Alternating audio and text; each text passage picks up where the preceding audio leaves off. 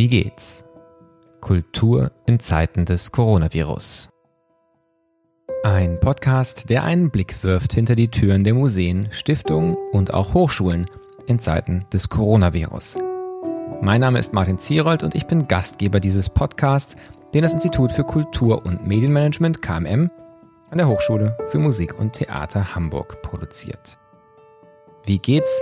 Lautet der Titel dieses Podcasts. Wir interessieren uns dafür, wie es den Menschen in der Kulturlandschaft in Zeiten von Corona geht.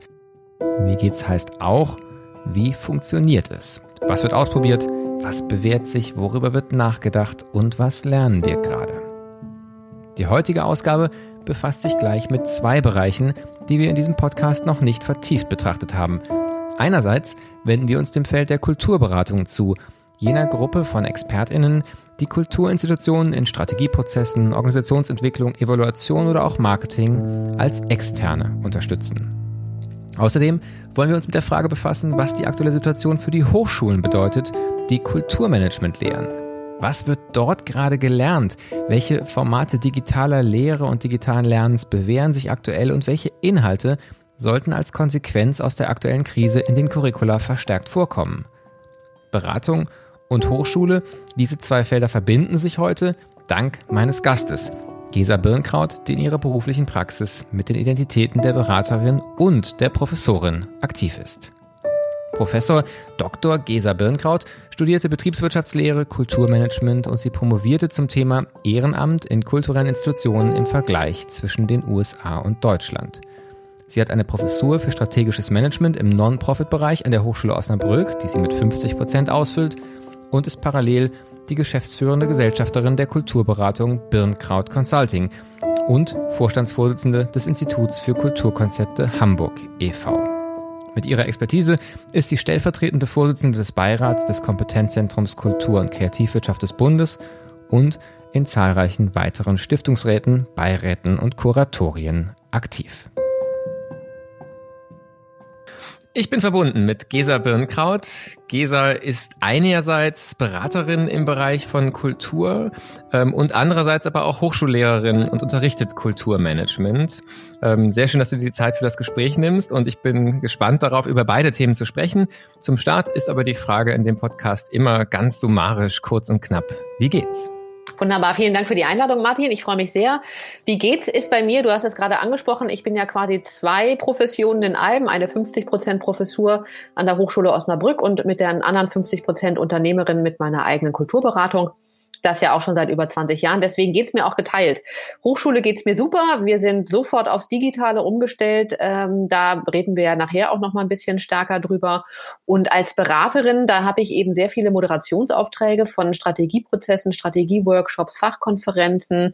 Ähm, da ist natürlich momentan gar nichts. Das ist komplett nicht existent, weil letzten Endes mehr oder minder bis September, sage ich jetzt mal, alle äh, Veranstaltungen erstmal abgesagt worden sind. Da bin ich bundesweit unterwegs. Das heißt, egal, Föderalismus hin oder her, in allen Bundesländern ist das abgesagt worden. Und die Beratungstätigkeiten, die, die bestanden, laufen natürlich weiter, aber ähm, neue Beratungstätigkeiten momentan, ähm, da sind auch alle eher so ein bisschen in der Schockstarre und müssen erstmal gucken, wie sie eigentlich weiterarbeiten wollen. Also grundsätzlich bin ich ein positiver Mensch, insofern geht es mir persönlich super ähm, und hat halt so berufliche Herausforderungen, ähm, was diese spezielle Situation anbelangt. Auf die Hochschulen werden wir auf jeden Fall gleich auch noch zu sprechen kommen. Bleiben wir vielleicht erstmal bei der Beratung. Du hast da gesagt, es ist fast alles zum Erliegen gekommen, du sprichst von einer Schockstarre. Das heißt, bestimmte Themen kommen im Moment nicht mehr so richtig zum Tragen in den Einrichtungen. Vielleicht kannst du kurz berichten, wie erlebst du das? Welche Themen ruhen gerade? Und wie siehst du die Perspektive für die Zukunft? Wann werden die wieder zum Tragen kommen? Ich glaube, die Schockstarre ähm, äh, ist, also es ist ja nicht, dass die nichts tun oder dass sie, dass die Kulturinstitutionen und auch die, äh, die Ministerien äh, im Moment nichts tun. Eher im Gegenteil, die haben ja viel mehr zu tun als vorher. Das heißt also, viele strategische Prozesse, für die ich gerufen werde, die sind momentan so ein bisschen auf äh, eine Haltetaste gesetzt worden, weil es momentan erstmal darum ging, zu schnell zu agieren, schnell zu gucken, wie können wir damit umgehen, wie können wir das eigentlich alles machen. Ähm, und die Strategieprozesse, ähm, das bedeutet bedeutet schon auch, dass man sich eben länger persönlich miteinander auseinandersetzt. Das heißt, ich bin großer Freund von der Digitalisierung und auch von den digitalen Formaten. Denke auch, dass so Fachkonferenzen und Fachtreffen sehr schön auch digital ähm, gemacht werden können. Und es, das wird ja auch im Moment schon gerade in neuen Formaten ausprobiert. Aber wenn es wirklich darum geht, dass ein zehnköpfiges, zwanzigköpfiges Team sich zusammensetzen will, einen ganzen Tag, um darüber nachzudenken, wie sie in den nächsten fünf Jahren sich aufstellen wollen, dann halte ich das für durchaus schwierig, das rein digital zu machen weil das viel auch mit Interaktion äh, zu tun hat. Und dass diese Prozesse momentan aber erstmal so auf on hold gesetzt worden sind, ist irgendwie auch klar, weil es erstmal um das Agieren im Moment ging und jetzt in den nächsten Monaten wird es dann darum gehen, eben auch zu gucken, was bedeutet das für uns eigentlich in der Zukunft. Wobei da ja eine gewisse Tragik vielleicht fast drinsteckt, denn man könnte ja auch sagen, dass die, der Moment jetzt genau der Moment ist, in dem man eben nicht nur ins schnelle Agieren kommen sollte, sondern im Prinzip sich nochmal ganz grundsätzlich die Frage stellen sollte, wie sind eigentlich die Perspektiven auf die nächsten Jahre, was ist unsere Funktion, was ist unsere Strategie? Und wenn da ähm, keine, keine Möglichkeit geradezu ist, ähm, dann führt das vielleicht ja auch dazu, dass so ein Zeitfenster von man einer sehr dringenden Einladung äh, für diese Fragen auch sich wieder schließt und man dann möglicherweise, wenn man zusammenkommt, schon wieder in routinisierten, ritualisierten Prozessen ist und dann eine Chance verpasst worden ist? Oder siehst du diese Gefahr so nicht? Also ich bin sehr gespannt. Also ich sehe die Gefahr auf jeden Fall, äh, äh bin da komplett bei dir. Ich bin bei, bei relativ vielen aktionistischen Geschichten, die in der Kultur jetzt äh, gelaufen sind, sehr vorsichtig. Äh, gerade bei den ganzen, wir bieten alles kostenfrei an Formaten mir ist total klar, dass irgendwie die Künstlerinnen und Künstler auch was tun mussten, aber ich halte das für sehr gefährlich, dass die Kultur jetzt so flächendeckend umsonst mit irgendwelchen Wohnzimmerkonzerten und so weiter irgendwie angeboten wurde, weil eben der, die Frage ist, wie ist der Schritt danach? Und ähm, wie ist der Schritt sozusagen eben auch wieder in, in eine Wertigkeit von Kultur, also eine Wertschätzung, die auch eine finanzielle Wertschätzung für die Kunst ist und für die Künstlerinnen und Künstler. Und ähm, da bin ich sehr gespannt, wie auch die Kultureinrichtungen äh, sich positionieren und ob sie die in vielen Dingen jetzt auch verstehen, dass jetzt auch eine Chance ist, sich anders aufzustellen, dass jetzt auch eine Chance ist, Digitales mit Analogen zu verknüpfen, dass es eine Chance ist, dadurch auch neue Zielgruppen, andere Zielgruppen zu binden, aber nicht unbedingt eben ausschließlich durch kostenfreie Angebote.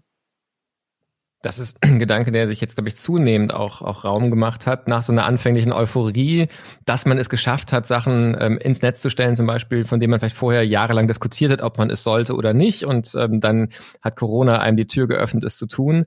Und jetzt äh, hört man immer wieder, möglicherweise ist die Zeit jetzt die Zeit, an die wir uns mal erinnern werden, als wir diese kostenlos äh, ähm, wirklich ganz fest verankert haben und damit wirklich auch eine Chance verpasst haben, ähm, tatsächlich andere Formen der, der Wertschöpfung und auch der Wertschätzung, die auch finanziellen Dimension hat, zu etablieren. Also das ist sicherlich ein ganz, ganz spannender Aspekt. Vielleicht kommen wir auch auf diese Frage von, was für Strategieprozesse könnten denn digital stattfinden, am Ende des Gesprächs nochmal zurück, wenn wir uns mal mit dem Hochschulbereich zwischendurch beschäftigt haben, wo ja gerade, wie du gesagt hast, alles auf einmal digital stattfindet. Und da war deine Einstiegsrückmeldung ja auch, das läuft sehr gut. Ähm, für die Hörerinnen und Hörer ist wahrscheinlich gar nicht so spannend, jetzt zu gucken, was für Tools und, und wie das funktioniert. Deswegen vielleicht erstmal gleich die Frage, ähm, nicht auf dieses Sommersemester, sondern auf die Zeit danach gerichtet. Was lernst du denn gerade mit Blick auf, wie sollte eigentlich das Lehren und Lernen von künftigen Kulturmanagerinnen und Kulturmanagern in der Zukunft aussehen? Welche Inhalte müssen sich verändern? Und auch welche Formen siehst du für die Zukunft nach diesem intensiven Digitalexperiment Sommersemester 2020? Mhm. Ich glaube, dass wir ähm, nicht komplett auf Präsenzveranstaltungen verzichten können und sollten. Ich glaube, dass äh, jetzt durch die reine Digitalisierung auch nochmal klar geworden ist, wo der Mehrwert von persönlichem Miteinander ist, ähm, wo auch der, der Mehrwert von in einem Raum gemeinsam zu sitzen ist. Ich glaube aber auch, dass gerade bei der Lehre klar geworden ist, dass ob wir jetzt vor äh, 30 äh, dunklen Bildschirmen oder vor 30 Gesichtern sitzen, die einigermaßen blank sind, äh, dass das keinen großen Unterschied macht. Ja, also insofern denke ich eben, dass die Lehrpersönlichkeiten sich nochmal viel stärker damit auseinandersetzen müssen, wie sie lehren und was sie tun. Und dass Präsenzveranstaltungen meines Erachtens nach nur dadurch Sinn machen, indem wir in interaktive Austauschformate gehen, die kreativ Ideen gestalten und miteinander reden und miteinander agieren. Äh, eine reine Frontalgeschichte kann man auch vor 30 schwarzen Monitoren machen. Das ist kein großer Unterschied. Ja, das heißt, dass bei den Formaten, ähm, ob die hochgeklappten Laptops im Raum sind oder die runtergeklappten Webcams, das ist dann tatsächlich vielleicht ganz ähnlich. Ähm, wenn wir dann mal auf was, was im digitalen Raum funktioniert, als, als Lehrveranstaltung, als erstes nochmal weiter eingehen. Ähm, den Theatern hat man jetzt vorgeworfen, ähm, oder auch das ist so eine Kritik, die jetzt so in der zweiten Phase entsteht, ähm, dass einfach nur zu streamen nicht sehr originell ist. Ähm, das ist so eine erste Krücke sicherlich gewesen, aber die Rufe werden lauter. Jens Badura hat das hier auch im Podcast in der letzten äh, Episode sehr, sehr vehement gefordert. Wenn man schon das Digitale nutzt, soll man es auch sozusagen digital spezifisch machen und nicht einfach nur übersetzen, was vorher im Klassenzimmer war, vor einer Webcam stattfinden zu lassen. Hast du schon Erfahrungen oder hast du Ideen für solche digitalen Lehrformate, die eben mehr sind als einfach nur das, was man sonst von einer Tafel sagen würde, jetzt vor der Webcam zu sagen? Also an welchen Stellen hast du das Gefühl, entsteht gerade eine tatsächlich digitale Lehre und nicht einfach nur eine gestreamte Lehre? Mhm. Genau, also ich hatte jetzt das, äh, das Glück in Anführungszeichen, dass im Sommersemester unterrichte ich sowieso keine klassischen Module, sondern das eine ist ein, ein Pro Projektmodul mit Institutionen zusammen und das zweite ist eben äh, Marktanalysen von äh, Non-Profit-Organisationen und eine Exkursion nach Berlin. Das haben wir alles komplett digital umgesetzt, also eben keine klassischen Lehrformate, sondern wir sind digital in die Büros und Homeoffices der äh, Bund für die Welt, Reporter ohne Grenzen etc. in Berlin gegangen. Wir haben die Marktanalysen als Referate und als Austausch Formate im digitalen Format gemacht. Wir haben in Breakout-Sessions in kleinen Gruppen gearbeitet. Wir haben jetzt im Moment, gerade gestern, haben wir eine super Diskussion ähm, gehabt, wo die Studierenden sich überlegt haben, an welchen gesellschaftlichen Problemen sie nächstes Semester arbeiten wollen und eine Denkwerkstatt errichten wollen. Also das funktioniert super und ich muss sagen, dass man da inhaltlich gar keine Abstriche machen muss. Ich habe eher das Gefühl, dass durch die digitalisierenden oder die digitalen Formate eine Fokussierung sozusagen passiert und äh, am Ende durch das gemeinsame Erarbeiten auch von Dokumenten, die alle gleichzeitig sehen, viel mehr Inhalt und fokussierter Inhalt entsteht, als wenn wir Gruppenarbeiten im normalen Raum haben. Das ist das eine. Und das zweite ist halt eben, was viel, viel besser geht, ist das Dazuholen von externen Referenten, die nicht in Osnabrück oder in Hamburg sitzen, die international vielleicht gerade unterwegs sind, wo wir sonst nie die Möglichkeit hätten, die mit Reisekosten mal eben schnell zu uns für eine Stunde zu holen. Und so können wir die einfach für eine Stunde zu uns holen und haben einen unglaublich guten Inhalt inhaltlichen und intensiven inhaltlichen Austausch. Das ist auch eine Erfahrung, tatsächlich, die wir in Hamburg übrigens auch gemacht haben. Und gerade auch dieser Gedanke, vor Corona hat irgendwie dieses per Video zuschalten immer so was Defizitäres gehabt. Auf einmal ist es das Einzige, man merkt, es funktioniert wunderbar. Und tatsächlich, also der Gedanke, sicherlich nach der ähm, Corona-Kontaktsperrenzeit ähm, wird es viel normaler sein, einfach mal für eine Dreiviertelstunde ähm, über Beamer jemanden zuzuschalten, selbst wenn man, wenn die Gruppe sich im Raum versammelt hat. Ähm, vielleicht noch eine andere Analogie, die mich beschäftigt zwischen dem, wie die Kulturinstitutionen operieren und das, was in den Hochschulen passiert. Ähm, es gibt unglaublich spannende Lösungen, auch im Kulturbereich, was man digital machen kann. Aber der Eindruck von mir jedenfalls ist, das meiste davon sind Insellösungen. Vielleicht auch notwendigerweise. Erstmal hat man sich zusammengerauft, die Köpfe zusammengesteckt innerhalb der Einrichtung und dann seine Ideen entwickelt. Was vielleicht fehlt, ist die Abstimmung und die Koordination und auch das Gewinnen sozusagen von Synergieeffekten. Und an den Hochschulen scheint es mir ähnlich zu sein. Ähm, was du gerade beschrieben hast, manches davon hat vielleicht auch gerade durch die Exklusivität für eine kleine Gruppe ähm, seinen Charme, aber manches wäre vielleicht ja auch durchaus spannend, wenn mehrere Hochschulen gemeinsam solche Formate zugänglich machen würden, Studierende unterschiedlicher Studiengänge sich, sich treffen. Gibt es sowas bei euch schon? Oder also wie geht ihr mit diesem Thema Kooperation über die eigene Einrichtung hinaus ähm, Austausch der Studierenden über den, die eigene Hochschule hinaus um? Habt ihr da schon bewährte Formate oder welche Potenziale siehst du da oder ist das aus deiner Sicht gar kein so wichtiges Thema? Ich glaube, dass ein super wichtiges Thema ist. Äh, man muss sich immer ein bisschen angucken, von wo aus man sozusagen denkt und arbeitet. Die Hochschule Osnabrück, wo ich verortet bin, ist ja eine relativ große Fachhochschule. Ähm, die Musikhochschule sozusagen dann eher wieder sozusagen eine kleine Entität. Die Problematiken sind die gleiche. Also erstmal müssen wir natürlich intern gucken, wie wir auch mit den anderen Fakultäten zusammenarbeiten können. Also Insellösung ist ja erstmal quasi für den einzelnen Studiengang oder das einzelne Institut. Und dann ist der erste Schritt, gibt es überhaupt die Möglichkeit, dass wir innerhalb innerhalb der Hochschule äh, miteinander arbeiten. Da hat die Hochschule Osnabrück ist, finde ich, da sehr gut aufgestellt, weil wir sofort auch mit ähm, äh, Plattformen gearbeitet haben, wo wir über die über die Fakultäten hinweg uns ausgetauscht haben und geguckt haben, was funktioniert eigentlich wo. Die Musiker mit den Mathematikern, mit den Wirtschaftswissenschaftlern zu gucken, eben wo können wir da vielleicht eben auch Formate finden, die für alle gut sind. Wir haben auch gemeinsame äh, Weiterbildungen, Lehrkollegs, so heißt das bei uns, wo wir innovative Lehrformate miteinander gemeinsam entwickeln. Und dann der zweite zweite Schritt ist natürlich eben, wie sieht es eigentlich aus äh, mit anderen Hochschulen? Und da ist es bei uns so, dass wir so einen Verbund haben mit den UA 7, also so sieben Fachhochschulen, die eben ein bisschen stärker miteinander arbeiten. Und das ist dann wirklich erstmal rein auf persönlicher Ebene. Kennst du Kolleginnen und Kollegen, mit denen du dich dann austauschst, so wie wir beide das vielleicht jetzt auch gerade machen, eben zu dem Thema. Ähm, aber dass da was Formalisiertes ist an Kooperation mit anderen Hochschulen, das sehe ich momentan auch nicht was vielleicht wirklich dann ein Zukunftsprojekt wäre, das ähm, sich lohnen würde zu entwickeln. Nachdem wir jetzt auf die Formate geguckt haben, ist die zweite große Frage, ähm, die, glaube ich, viele aktuell als Lehrende im Bereich Kulturmanagement, aber auch Kulturpolitik, vielleicht auch sagen angewandte Kulturwissenschaft in einem weiten Sinne beschäftigt, die Frage nach den Inhalten natürlich. Und zugleich ist das ja auch was Verbundenes, Format und Inhalt. Aber wenn wir jetzt mal gucken, was bringen wir eigentlich unseren Studierenden bei? Was lernen die? Und inwiefern müssen wir vielleicht auch das nochmal neu anschauen durch die Erfahrung dieser Krise und die Herausforderungen, die aus der Krise in den nächsten Monaten und Jahren für die Kultur entstehen werden? Wie siehst du euch, aber vielleicht auch das Feld Kulturmanagement insgesamt da gerade aufgestellt, was die Curricula betrifft? Haben wir die richtigen Prioritäten? Welche Themen siehst du als wesentlich für die Zukunft an, als Lernziele, als Qualifikationsziele? Ähm, ich unterrichte ja einen oder leite auch einen Studiengang, der eben ein bisschen breiter aufgestellt ist. Es geht um Non-Profit-Management. Ähm, das, das ist aber ganz spannend, weil ich da wieder aus den gesamt anderen Teilbereichen des NPO-Marktes auch nochmal Rückschlüsse ziehen kann auf den Kulturmanagement-Markt und den Kulturbereich. Und ich glaube tatsächlich, dass zumindest zwei Bereiche sind mir jetzt sehr deutlich geworden in den letzten Wochen, die man auch nochmal anders angucken muss und anders betrachten muss, auch bei Kulturmanagement. Das eine ist das Thema Finanzierung und Investitionen in Kultur oder auch in den NPO-Bereich.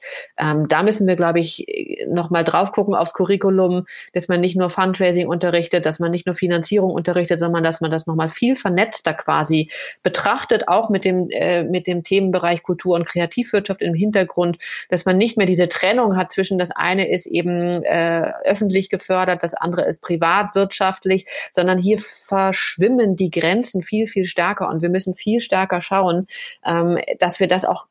ganzheitlich betrachten, dieses Finanzierungssystem. Ein bisschen weg von dem Thema Förderung hin zu Investition und Investment. Ähm, und das zweite ist, äh, glaube ich, äh, der Umgang mit den Bürgerinnen und Bürgern beziehungsweise mit den Besucherinnen und Besuchern. Da haben wir ja schon sehr große Diskussionen auch zum Thema dritter Ort im Kulturbereich und so weiter. Und ich glaube, dass da Corona nochmal äh, im besten Falle jetzt einen echten Push geben kann, dass man eben schaut, ähm, wie man auch wieder zu einem attraktiven Ort werden kann für die Besucherinnen und Besucher im Austausch auf der digitalen und der analogen Ebene. Da sagen, klingt für mich sozusagen ein sehr positives Bild drin. Ähm, was vielleicht noch eine Sorge wäre, und da ist die Frage, ist das mit den Themen, die du genannt hast, sind das die Antworten auf diese Sorge oder kommt da noch was weiteres dazu? Ähm, wenn man einfach davon ausgeht, dass die öffentlichen Kassen in den nächsten Jahren irgendwann sehr schmerzhaft spüren werden, was jetzt im Moment an, an schnellen Ausgaben gemacht worden ist, sicherlich auch vielfach sinnvollerweise gemacht worden ist und zugleich aber die rückläufigen Steuereinnahmen, die sich jetzt schon abzeichnen, dann steuern wir ja eigentlich sehr geradewegs in eine neue kulturpolitische Debatte rein, was eigentlich gefördert werden kann. Du hast das Thema Finanzierung angesprochen, vielleicht ist das eine Facette. Ich frage mich gerade eher auf der argumentativen, auf der Agenda-Setting-Ebene, wie vorbereitet sind eigentlich unsere Kulturinstitutionen auf diese Diskussion? Denn die Beiträge, die man im Moment so hört, sind ja doch sehr häufig, es gibt uns, es muss uns geben, fragt bitte nicht warum, allein das ist schon ein Affront. Ähm, ich bin jetzt natürlich bewusst ein bisschen äh, überspitzt. Das heißt, ähm, eine andere Beteiligung an der, an dieser, an dieser Debatte, die ins Haus stehen wird ähm, und vielleicht auch bessere Argumente und auch ein Vorbereiten der Argumente, scheint mir wichtig. Und ich frage mich tatsächlich auch da, welche Kompetenzen bräuchte es in den Häusern und inwiefern lernen das eigentlich die Studierenden im Studium, was so eine ja, sagen, Krisenfestigkeit auch in der, in der argumentativen Strategie, aber eben auch in der in der Handwerkspraxis bedeutet. Wie siehst du da sozusagen die, erstmal die Kultureinrichtung insgesamt aufgestellt? Du begleitest ja auch viele strategisch. Ähm, und welche Kompetenzen gilt es da vielleicht noch auszubauen? Eine abschließende Antwort habe ich natürlich nicht darauf, ne? Ist ja klar, weil letzten Endes sind wir da ja jetzt auch irgendwie in so einem Prozess drin und müssen gucken, wie sich das jetzt wirklich entwickelt. Natürlich haben wir jetzt vor ungefähr zehn Jahren eben keine vergleichbare, aber eben auch die Finanzkrise gehabt, wo wir auch deutliche Steuer, weniger, weniger Steuereinnahmen etc. etc. hatten und äh, vielleicht in kleinerem Maße aus anderem Grunde, aber eben auch eine ähnliche kulturpolitische Debatte hatten. Und ich hatte gestern mit einem mit einem Verbandsvertreter äh, gesprochen und fand das ganz spannend, weil die dann nochmal sagte, im Moment ist natürlich auch so ein bisschen die Zeit der Verbände, der Interessensvertretung, des Lobbyismus im positiven Sinne ähm, und äh, damit eben auch dieser Kooperation untereinander und der Findung von Argumentationen. Und das ist, glaube ich, was, was wir im Curriculum durchaus verstärkt finden müssen. Wenn wir unsere Studierenden ähm, fähig machen wollen für die Zukunft, dann müssen die auch verstehen, dass Lobbying nicht immer nur was Negatives und was Schlimmes ist, sondern dass Interessensvertretung, gemeinsames Streiten für Finden von Argumentationen für Kultur, dass das ein ganz wichtiger Punkt ist und auch eine Essenz ist, weil wenn wir das weder der Politik noch den Besucherinnen äh, außer dem Bildungsbürgertum klar machen können, warum es wichtig ist, dass es uns gibt und ähm, warum wir, also warum die Kultur letzten Endes eben auch ein unverzichtbares Teil der Gesellschaft ist, ähm, dann wird das schwierig, genauso wie du das sagst. Ne? Und ähm, ich glaube, dass das halt eben ein wichtiger Punkt ist. Jetzt stelle ich noch eine Frage, ähm, die einfach nur meine eigene, mein eigenes Nachdenken offenlegt und jetzt nicht, äh, da, da, ich habe da wirklich auch selber gar keine Antwort zu. Ähm, aber mir scheinen diese beiden Bereiche, und das vielleicht so die letzte Herausforderung, eben auch als Lehrender, häufig sehr getrennt zu sein. Also genau wie du sagst, es gibt die Verbände, die die Argumentationen anbringen, die die Strategiepapiere auch publizieren, warum Kultur, der Begriff der Systemrelevanz ist da ja sehr stark gerade auch äh, in, in aller Munde. Auch spannend, dass auf einmal systemtragend zu sein, ähm, als was Positives vom Kulturbereich ausgeflaggt wird, hätte man wahrscheinlich auch vor einem Jahr eher noch äh, subversivere Begriffe äh, verwendet. Aber eben sagen, es gibt diese Diskussion, die die Verbände, die Lobbyorganisationen vortragen und es gibt sozusagen das Handeln ähm, der, der Kulturinstitutionen selbst, ähm, die natürlich das zum Teil sehr viel stärker lokal dann eben auch nochmal haben. Aber mein, es, es gibt diesen schönen Satz, show, don't tell, also zeig in dem, was du machst, deine Bedeutung und nicht primär äh, in der Behauptung der Bedeutung. Und da scheint mir oft auch eine Lücke zu klaffen, dass sozusagen die Rhetorik, mit der wir unsere Kultur ähm, ver vertreten und verteidigen, ähm, zum Beispiel, weil sie für die ganze Gesellschaft wichtig ist, nicht unbedingt im Einklang ist mit dem, was tatsächlich in der Praxis passiert. Und meine Frage wäre auch da, ähm, vielleicht sowohl an dich als Beraterin wie auch wieder als Lehrende, ähm, was könnte man in den Einrichtungen machen, um da stärker einen Einklang und eine Stimmigkeit und eine Verbindung zu schaffen zwischen der Argumentation, mit der wir das Geld fordern und dem, was wir tun? Und auch nochmal, wie kann man das zum Thema für Studierende machen, dass vielleicht auch diese Generation da eine, eine Transformation weiter begleitet, die, würde ich behaupten, schon nach wie vor dringlich wäre? Ja, ist eine spannende Frage, die äh, wäre ich auch gespannt, äh, ne, was eure Sichtweisen darauf sind, weil ihr natürlich auch viele äh, Lehrkräfte habt, die eben aus der Praxis kommen und das eben auch so ähm, vertreten können. Also wie gesagt, Antwort hätte ich da jetzt auch nicht sofort drauf. Ich würde vermuten, und das ist das, was mir in der Beratung auch oftmals ähm, äh, deutlich wird, dass es sehr stark was mit dem Thema Führungsverständnis, Organisationsstruktur zu tun hat. Weil, wie gesagt, wir können ja auch nicht für den Kulturbereich argumentieren. Wir haben den öffentlich geförderten, der mit Staatstheatern, Staatsmuseen etc. in vielen Fällen noch sehr hierarchisch geführt ist, wo wir quasi einen künstlerischen Direktor haben, einen Intendanten, das Intendanzprinzip noch da, ganz stark da ist, wo es dann ganz klar darauf ankommt, wie die Leitung das Ganze formuliert.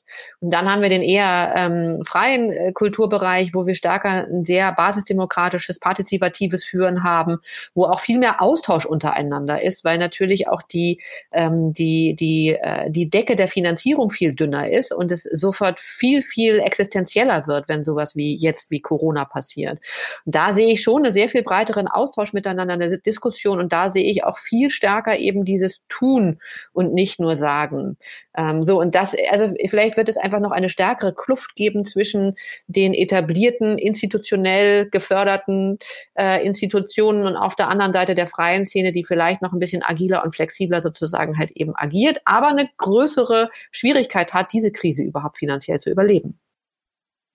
Das ist sicherlich noch ein weiterer Punkt, dass sozusagen eigentlich ein Inspirator oder ein Inspirationsort ähm, viel unmittelbarer die, die finanziellen äh, Schwierigkeiten zu spüren bekommt. Ähm, eine Antwort aus Hamburg, weil du die Frage ansprichst, so was, was da das Kollegium von uns zu sagen würde, glaube ich, kann man so pauschal tatsächlich eben auch nicht geben. Ähm, ich würde natürlich für uns in Anspruch nehmen, dass viele unserer Lehrender eben genau auch eher Beispiele für so ein offenes und nach vorne denkendes Agieren auch in ihren Einrichtungen sind. Ähm, und das macht es, glaube ich, auch so schwierig, dass es eben viele Beispiele gibt, die auch so eine Generalkritik, wie sie bei mir so ein bisschen jetzt auch durchklang, sofort entkräften, die einfach sehr innovativ unterwegs sind. Und das hat sicherlich viel mit der Führung zu tun, das sehe ich genauso wie du. Und auf der anderen Ebene es dann eben die anderen Beispiele gibt, die vielleicht auch gar nicht so sehr in der Lehre aktiv sind, sondern eben wirklich so eine Art Business as usual Doing machen, ähm, aber natürlich von den Lobbyverbänden mit vertreten werden müssen und dann immer auch integriert werden müssen und vielleicht manchmal da sogar auch eine sehr starke Stimme haben, weil sie vielleicht einfach historisch stark oder groß und bedeutsam sind. Ähm, und dieser Heterogenität gerecht zu werden, so dass man nicht eine Aufforderung nach Transformation sofort entkräftet bekommt mit zwei Beispielen, dass es doch durchaus Innovation gibt, aber auf der anderen Seite eben auch ähm, ja, die, die Verbände vielleicht näher an die Innovationsprojekte ranzubringen und nicht so sehr ähm, in, in, in dieser globalen und dann manchmal doch etwas drögen sagen, Behauptung der Wichtigkeit der Kultur verharren zu lassen. Ich glaube, das bleibt eine Herausforderung. Ähm, für heute müssen wir es wahrscheinlich bei diesen Fragen belassen und gucken, was da, was wir in der Lehre leisten können, was wir in der Beratung leisten können und wie sich das Feld insgesamt entwickelt. Ähm, in dieser sicherlich auch für dich ja ähm, intensiven Zeit, alleine auch schon mit dem, was an der Hochschule passiert, ist die letzte Frage in dem Podcast immer, was ist für dich so ein Moment der Inspiration? Wo findest du gerade Inspiration und äh, Raum, vielleicht auch mal Abstand zu finden zu den rein operativen, dränglichen Fragen? Ja, es sind eigentlich zwei Ebenen. Das eine ist tatsächlich, die Inspiration kommt momentan extrem durch Gespräche mit Kolleginnen und Kollegen aus äh, anderen Städten, anderen Ländern, aber auch anderen Branchen. Äh, wir haben jetzt in den letzten Wochen wirklich sehr, sehr spannende digitale Formate halt eben auch gehabt, die so ad hoc entstanden sind, wo man sich zusammengesetzt hat, wo man Zukünftebildung gemacht hat. Wie gehen wir eigentlich vor mit Covid-19, äh, nicht nur im Kulturbereich, auch im Trainingsbereich, im Moderationsbereich. Das war extremst in, inspirierend, auch über die Grenzen hinweg. Viel Austausch mit internationalen Kolleginnen gesehen, dass es in den Ländern eben genauso ist, vielleicht sogar noch viel, viel strenger als bei uns in Deutschland. Ne? Wir hatten ja einfach super Glück, in, in Anführungszeichen, ähm, äh, dass es bei uns gar nicht so schlimm war und nicht so strenge Ausgangsbeschränkungen gab wie, wie in unseren Nachbarländern. Das war die Inspiration. Und das andere ist natürlich, ehrlich gesagt, war ich abends nach diesen digitalen Formaten viel platter und viel, äh, viel erschöpfter äh, als nach äh, einem Workshop oder einer Moderation, die ich quasi mit echten Menschen gemacht habe. Dementsprechend bin ich dann tatsächlich auch nochmal sehr viel stärker in die Natur rausgegangen und nach draußen gegangen. Das war so der Ausgleich dann dazu. Ja, dann hoffe ich, dass dieses Gespräch nicht zu viel Energie genommen hat. Ähm, mir hat es großen Spaß gemacht, Gesa. Vielen Dank, dass du dir die Zeit genommen hast. Ich fände es sehr spannend, ähm, in ein paar Monaten weiterzusprechen, was passiert ist, ähm, so eine Art Revisited-Gespräch zu führen. Für heute einfach danke für deine Zeit und für deine Gedanken. Dankeschön. Das war die 41. Folge des Podcasts Wie geht's? Kultur in Zeiten des Coronavirus. Links zum Gespräch gibt es wie immer auf unserer Website www.wiegehts-kultur.de. Am Samstag folgt die nächste Episode. Dann spreche ich mit Doreen Mölders, der Leiterin des LWL Archäologiemuseums in Herne. Ich freue mich auf die kommenden Gespräche. Bis bald. Passen Sie gut auf sich auf.